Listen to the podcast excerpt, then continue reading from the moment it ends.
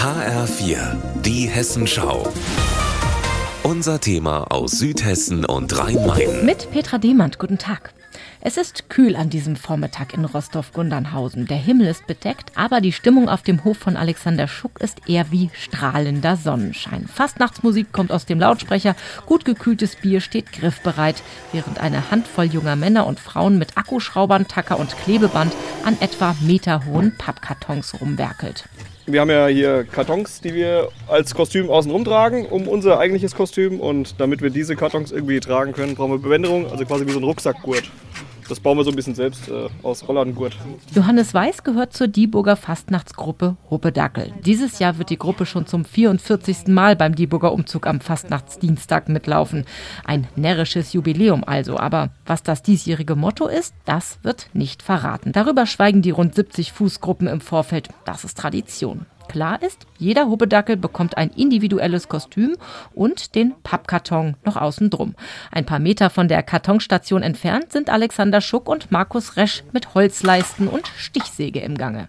Wir sägen die Dachlatten auf Maß. Verstärken die Kartons. Wir hoffen, dass es dann auch hält. Am Schluss soll die eine Hälfte der Kartons blau sein, die andere grell pink. Innen weiß tapeziert, dazu eventuell noch etwas Glitzerfolie.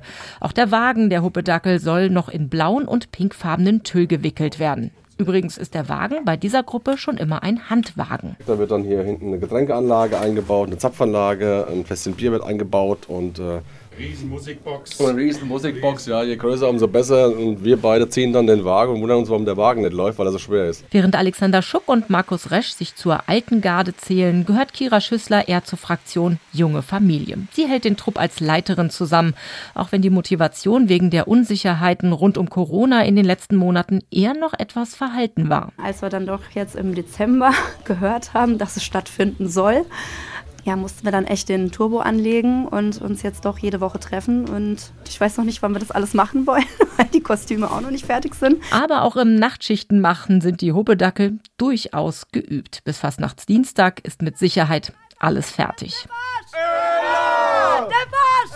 Petra Demand aus Rostov-Gundernhausen.